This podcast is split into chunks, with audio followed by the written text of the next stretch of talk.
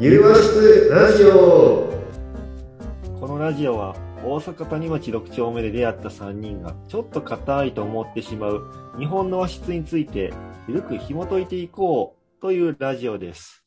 まあ今日は3人で、えっ、と、デザートスプーンの加藤亮とサイエテライト、森蔵内田が、お送りいたします。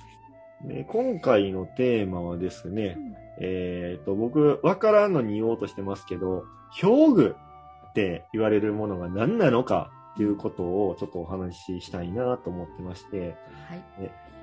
表具って、表具店とかよくなんか周りでは見るんですよね。で、建築関係のものだとか、なんとなしにうっすら分かってることはあるような気するんですけど、実際、全く分かってないなっていうふうにこの間思ったなっていうのがあって、で、そのあたりを内田さんに直接ちょっとお伺いしたいなというふうなことで、今日やっていくんですけど、そもそも表具って何なんですか？逆に何やと思いますか？表具師さん。表具何してる？表何してる？職業っていうか人的には表具師っていう。表具師。師匠の師。で 代々こう受け継がれていってるような何かしら技術があるんだと。思う。ですね何をする人えー、何の、何の技術師なんやろ。うん。でもなんかその、まあ、全くもって建築とかが分かってないってわけじゃないんで、ざっくりはなんかその、まあ、漢字一応言うとくと、表の、えっ、と、道具の具って書いて表具っていうのは、まあ多分見られた方多いと思うんですけど、今までにも。で、あの、障子とかそういう感じなんだろうなとは、なんとなしには思ってるんですよ。ただ、お店とか本当にいっぱいあちこちあって、見るけど、うん何やってるか全くわかんないんですよね。何か作業してる。表表具屋さんとか。そうそうそうそう。うんなんか、あの、お店こう、覗くんですよ。結構いろんな店何でも覗くんですけど、こう覗いてたりとかすると、何にも作業してなかったりとか、何にもなかったりとか、車突っ込んでるだけやったりとか、なん、か、ほんまに謎やっていうのがあったんで、ただ、なんとなしにそう、もなんか、と、と、扉の、なんか、戸みたいな、襖みたいなのがいっぱい並んでるとか、う、なあ、そんな感じなんかな。イメージ。うん、でも、表の道具、表の道具な。そうそう本。当やねなんでその漢字を当てたんかなうん。それ、内田さん言うたら終わっちゃうじゃないで も、それが意外ってことなのかな？かな。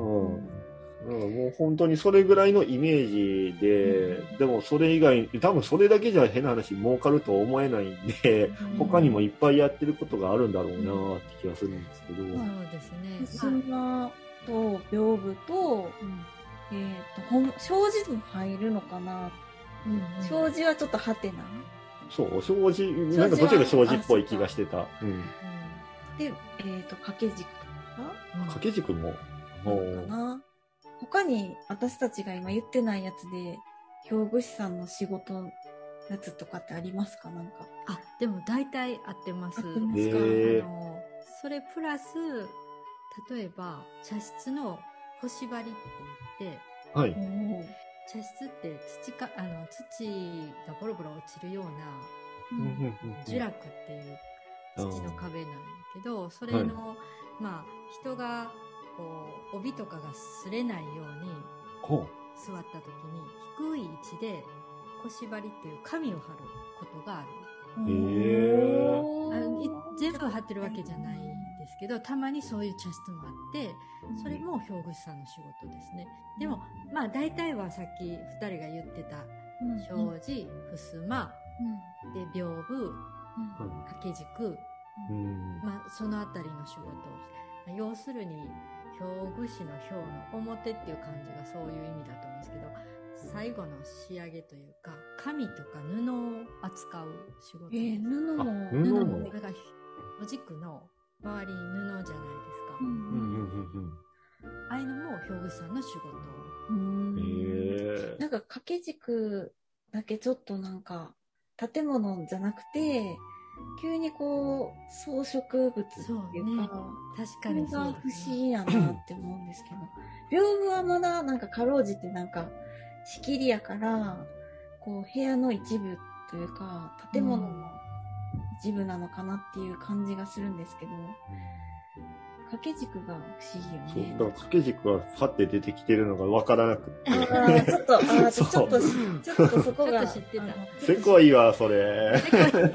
そう何それ。せこいわ。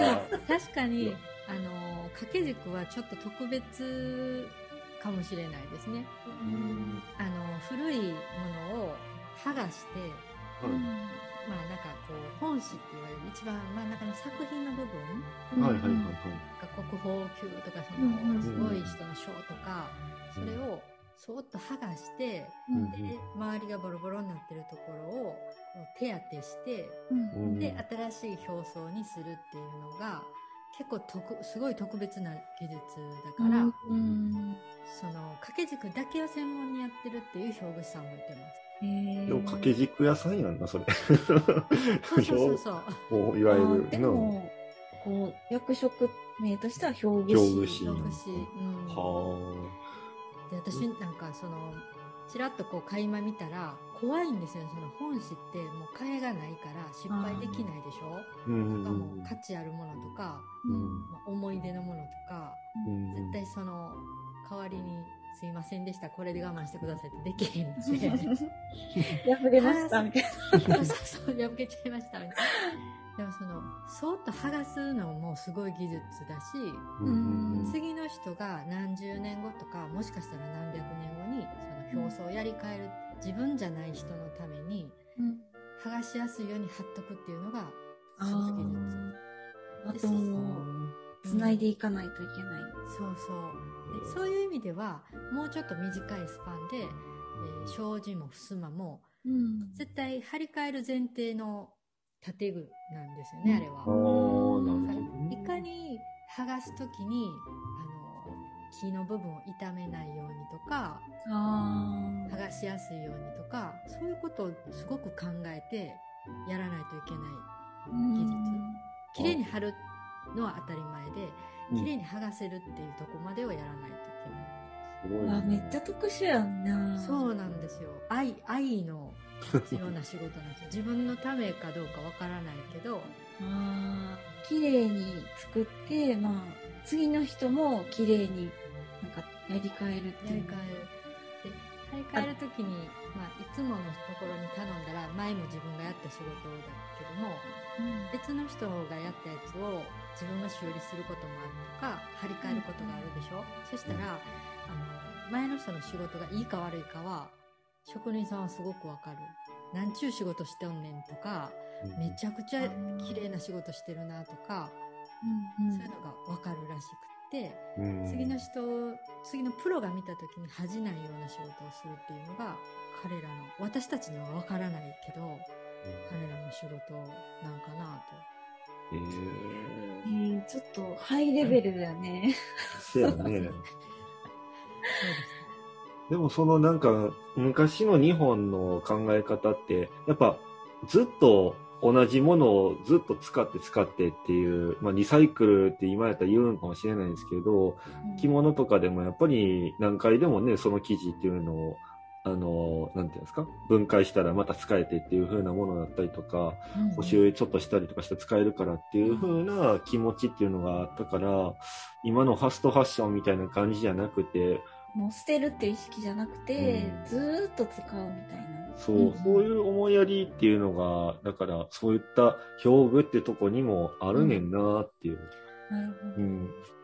じゃあなんか、それがすごく如実な仕事かなと思います。建築、どの分野も、はい修繕する前提でものを作ってる、分解できるように作ってるっていうのが日本の建築のすごく特徴だと私は思っていて、うんもうドイツなんか一回作ったらもう二度と外れないみたいな。それ頑丈で、あれ不思議ですよね、ドイツの作りって。なんか一回見たらね、こう、横にこう、どんどんくっつけていくような感じの、あのガチガチした感じの、うんあったやんか。いついつに作りましたって書いてあったと思ったら、そう、横にどんどんどんどん増築していくようなガチガチな、うん。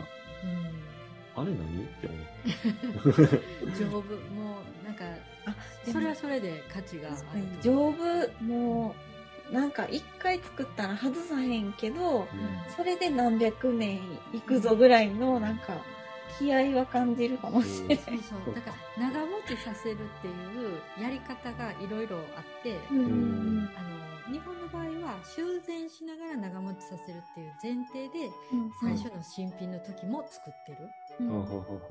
それがすごく特徴的やなとう思う。ん法隆寺も1300年、あれ、修繕なしやったら持ってないけど、うん修繕できるから持ってるって新陳代謝していってるっていう感じですかね。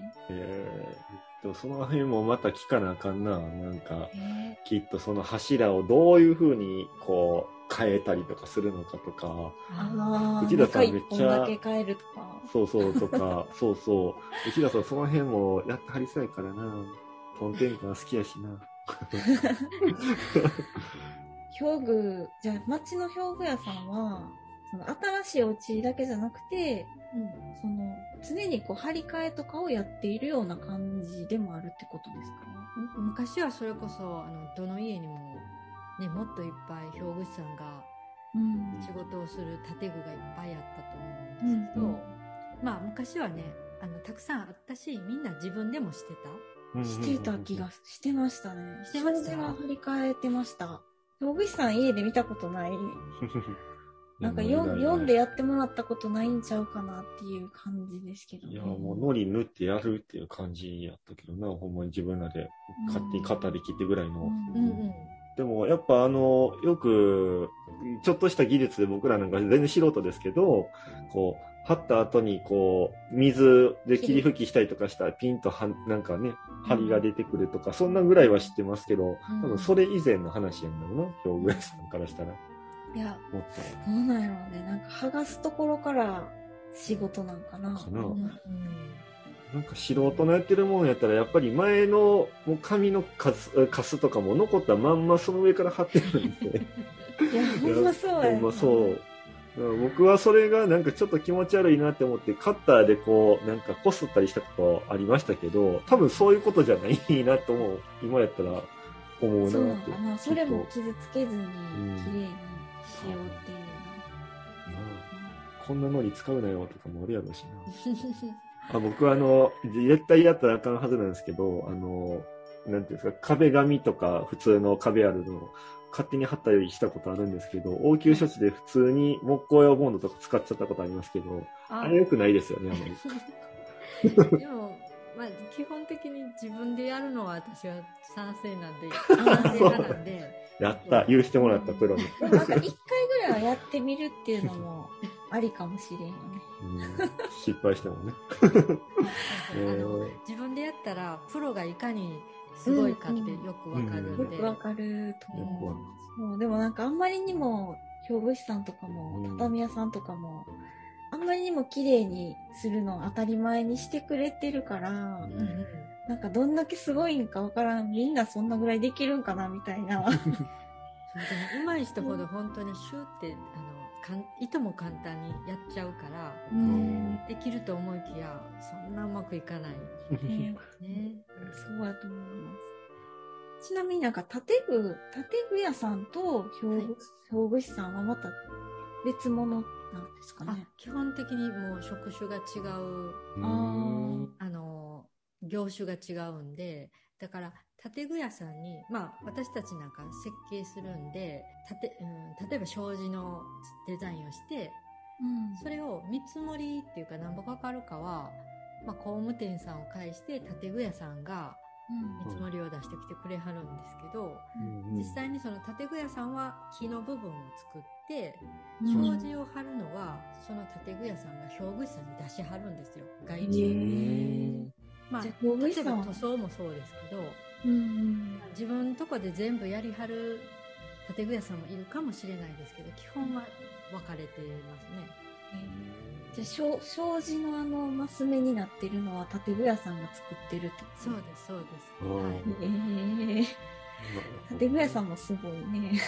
そうやんな。もうそこは絶対もうまた聞かなあかんで。うあんでもちょっとね、さっきも言ってたんですけど、その、例えば畳屋さんとかは、なんかお話聞いたことあるからですけど、結構数、昔から比べたらもう減っちゃって、みたいなことを聞いてたんですけど、僕なんかその辺街中歩いてた、兵庫屋さんってほんまたくさん意外と名前こう掲げてるところを見るんですけど、そんな需要があるんかなっていや、そのね、加藤くんがさっき何してるのか分かれへんとか言ってたけど、それは、ある意味、もう廃業されてる可能性がああ、単純になるほどなるほど。はい。っていうぐらい仕事はすごく減ってますし、あのーお店もかなり減ってます。うんほんま看板乗っけてるだけってことなのか。建築業界のなんか事情といいますか建具屋さんとか表具師さんとか畳屋さんとかは全部分業別々の修行を積んだそれぞれの人でしたけど、うんうん一個ずつの仕事がちっちゃくな少なくなってるんで畳屋さんがクロスもやったり、まあそういう技術を身につけて内装屋さんとしてオールマイティにできるようになってる人もいます。あーなるほどなんか聞いたことあるな。でも知り合いで。さっき言ってた建具屋さんと表具屋さんがなんか一緒になったみたいな感じのお店とかもあるんですよね。なんか見てるとポンポンって書いてあって。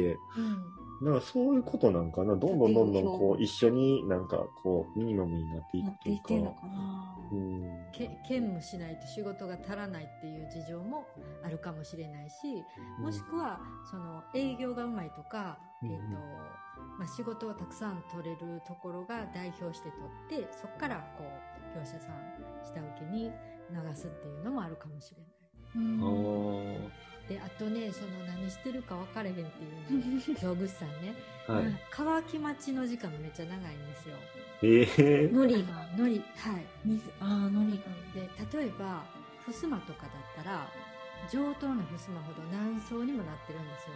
うん。で襖紙ってえ神がですか？そうですそうです。あ襖と障子の違いを聞いてみよ襖と障子って、まず、え障子ってもうなんか紙貼ってるのが一面しかないイメージが僕強いんですけど、そう、そうかな？あ、そうかな？なんか白っぽいうん。紙が一枚。ちょっとこう光を通すような。そうだね。うん。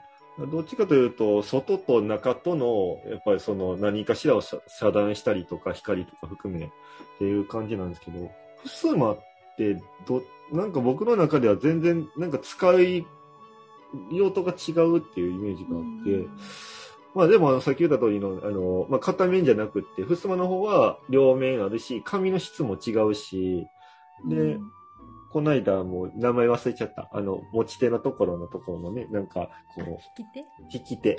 それですわ。うん引き手とかもなんかすごいおしゃれに作っりとかてあったり。とかしてて、うんそう。ただ、なんか、中のその、も、機能、なんていうんですか？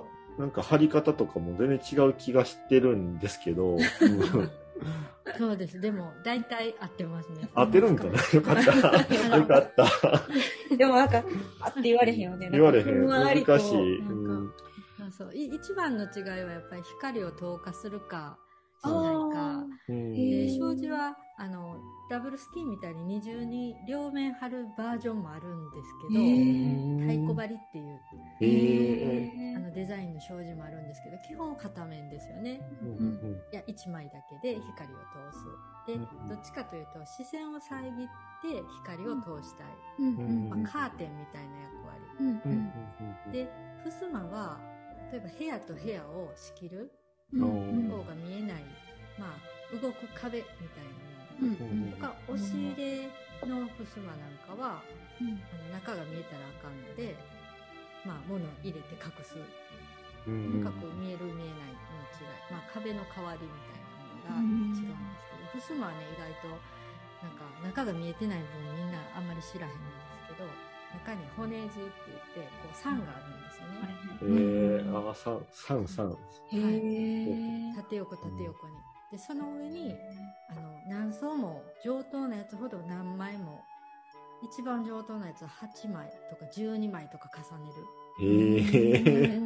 そん。なめっちゃ重たいし、うんな。ぜそんなに重ねるかって言ったら、その骨地が外に響かないように、めあの、透けて見えないようにとか、丈夫にするためとか、まあ、張り替えが容易にできるためとか、いろんな理由があって、上等なやつほど何層も、あの、張り方も全部違う。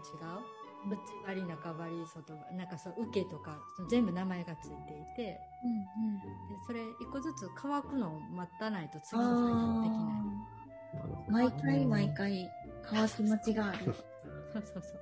えー、でもそう、さっきのその、出なかったですけど、3の数がなんか多いなっていうふうなこと思ってたんですけど、まあ、やんちゃだったんで、こう、ん穴開けたりとかするじゃないですか。はい。結構分厚いんですけど、なんかう、んだからこそ開けたくなるというか、ほじくる。そう、そうするとなんか、ちょっと障子とはやっぱ違うなってなってるのと、あと、うちの店でもなんか、一応、ふすま的な、あの、ものがあるんですけど、それでも、ちょっと、紙がベロってめがれてるんで、これはちょっとなんかうまいこと、それこそまた木工用本の とかでこうやってやったりするんですけど、分厚くって、その一回剃ってしまったものが戻らないんですよね。うん、で、仕方なく、これも画鋲みたいなんで思いっきり刺して、あの、こ思いっきり固定して、で、あの、糊圧着させたみたいな、すごいややり方汚いんですけど、そ んなのやってみたりとかして、そっか、じっくり待たなあかんとかね。そうそうです、そうです。もう根本的に貼り方が違う。あの、ふすまは縦に黒い縁がついてるのを外すんですよ、ああ、あれ外すん一や。回。外して、こう巻き込む。ああ、ちょっとで、最後。挟んでるんですかね。そうですなるほど。なるほど。構造がだから全然違うんですなるほど。あと、ふすまはやっぱあれですね、裏と表で違うじゃないですか、表情が大体。うんなんか違う色のもの髪が違うが貼っちゃ。うこともあるし、うんまあ、あの、同じこともあると思うんですけど、うんなんかそこで空間を変えて、なんかわからんけど、くつろぎの部屋とはなんかの部屋みたいな感じで分けることもあれできるのかなとか。え、できるんですか？あ、できます。で、えー基本、あの、ふすまに限らず、えっ、と、普通の建具、両面で、うん。あの、全然違う仕上げのものを貼っちゃうと、反っちゃうんですよ。あ加減で。うん日本なんか湿気があるんで。うんだから、同じような状態に持っていかないといけないんで、押し入れの内側なんか本当は紙貼らなくてもいいっちゃいいんですけど、見えないから。うんでも、紙を貼る。部屋の方に貼るのと同じような上等のを貼る必要ないんで、ああの、押し入れ用のなんかこう、泥棒さんのふ頭巾みたいな柄のね、いろいろな。うんうんああいう再生紙っぽいものを貼ったりして、あそうだから、その用途用途に応じて、スマの紙は変えてます。ーなるほどで、ね。雰囲気も全然変わるんで、ある意味、芸術作品にもなりますよね。東山海の、あの、作品。いや、結構芸術的センスが問われそうな問われそうです。感じもしますうね。ん、でもさっきも障子にしたかってデザインをしてからっていうふうに言ってはったから、なんかもう分からん人間からしたらほぼ同じやんっていうふうに思っちゃうのに、そこをちゃんとデザインやっぱされ、毎回毎回そこの場所に合わせてされてて、ううん。ん、すごいなまだまだ話したいんですけど、時間がだいぶオーバーしておりますので、この辺で一回切ろうかなっていうふうに思います。まあ、次回もこれ、そのままだ、表具、そうやね。なんかパートもうちょっと、2もうちょっと、あの、掘りたい。紐解いていきたい。うん 面白い話がでも、なんか、質問も要せえへんぐらい知らんことがいっぱいあるから、うんうんその何層にもなっているとか、うんなんかもうちょっと詳しく聞けたら、より深まるかもしれない。確かにはい確かに。なので、内田先生、よろしくお願いいたします。はい どうもありがとうございました。いやいや、こちらこそありがとうございます。えっ、と、まあ、いつも通りなんですけど、他、あの、これ、えっ、と、アンカーっていう、まあ、あの、ポッドキャストの配信サイト、えっ、と、アプリかな？で、えっ、と、いつも配信してるんですけど、いろいろ Spotify であったりとか、Google ポッドキャストであったりとかいうものでも聞けたりします。また、あの、ノートっていう、えっ、と、サイトでも、ちゃんと細かく文字でも、こんな感じのこと話してますよってことは書いてますので、そちらもぜひ見てみてください。毎回、えーサムネイルのとこも絵を描いてくださってるんで、ぜひぜひ。見てください。弱いな。ではでは、今日はこの辺で、では、せーの、またねー。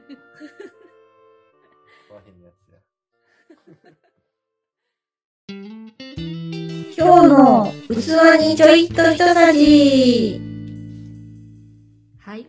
今日は、兵庫市さんのお話でしたが、襖の豆知識喋ってみたいと思います。いい襖は、紙の中身に何層にも紙が貼られているんですけれども、新しいマンションとか安い賃貸アパートの襖は発泡スチロールに直接1枚だけ紙を貼ってるっていうこともあります。そういう襖は張り替えができないんですね。これ知らない人結構出ると思います。今日はこんなところで。さよなら。